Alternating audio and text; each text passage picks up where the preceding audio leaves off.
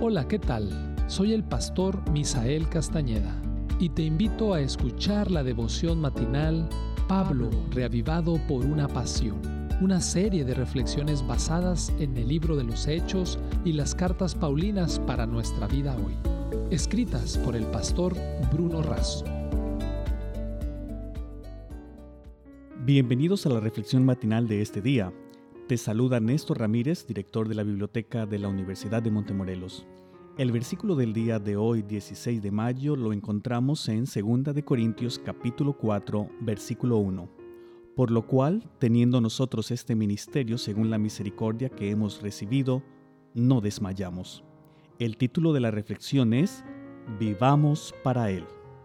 En 2 Corintios 4, el apóstol Pablo declara que ha predicado el Evangelio de Cristo con responsabilidad, sinceridad y esfuerzo, y eso provocó persecuciones.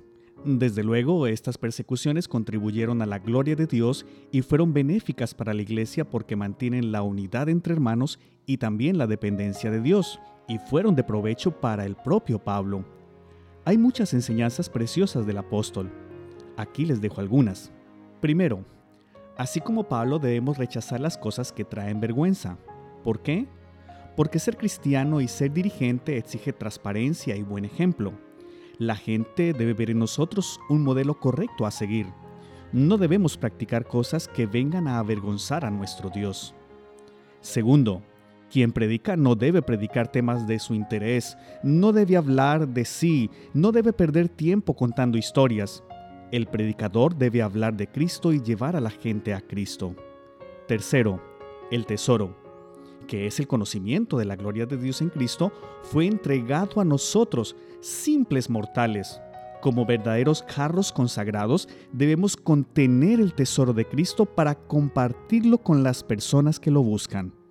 Cuarto, en todos somos atribulados porque estamos en medio de una lucha espiritual pero la angustia no nos interesa porque la gracia de Cristo nos sostiene.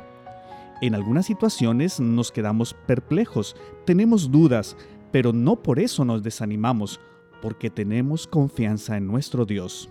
Quinto, lo que sufrimos o lleguemos a sufrir es leve y momentáneo, en comparación con la gloria futura que tendremos junto a Cristo. No confiemos en las cosas que se ven, pues un día serán destruidas. Coloquemos nuestra confianza en las promesas de Cristo, pues nos garantizan la realidad eterna. En los escritos de Pablo encontramos dos misterios, el de la iniquidad y el de la piedad. El primero es un misterio porque en un mundo perfecto se introdujo el pecado y la corrupción, más allá de que sepamos que aquella criatura que fue hecha perfecta usó mal su capacidad de elección y en su independencia originó el mal y perdió la vida. Para resolver este misterio de iniquidad, Dios la contrapone con el misterio de la piedad. El Dios del universo se encarnó por nosotros. Solo a la luz de la misericordia podemos, en parte, entender su amor, asunto que será tema de estudio por la eternidad. Sí, Jesús decidió morir por nosotros porque no quería vivir sin nosotros. Vivamos hoy para Él. Esta fue la reflexión de este día. Que Dios te bendiga y te guarde.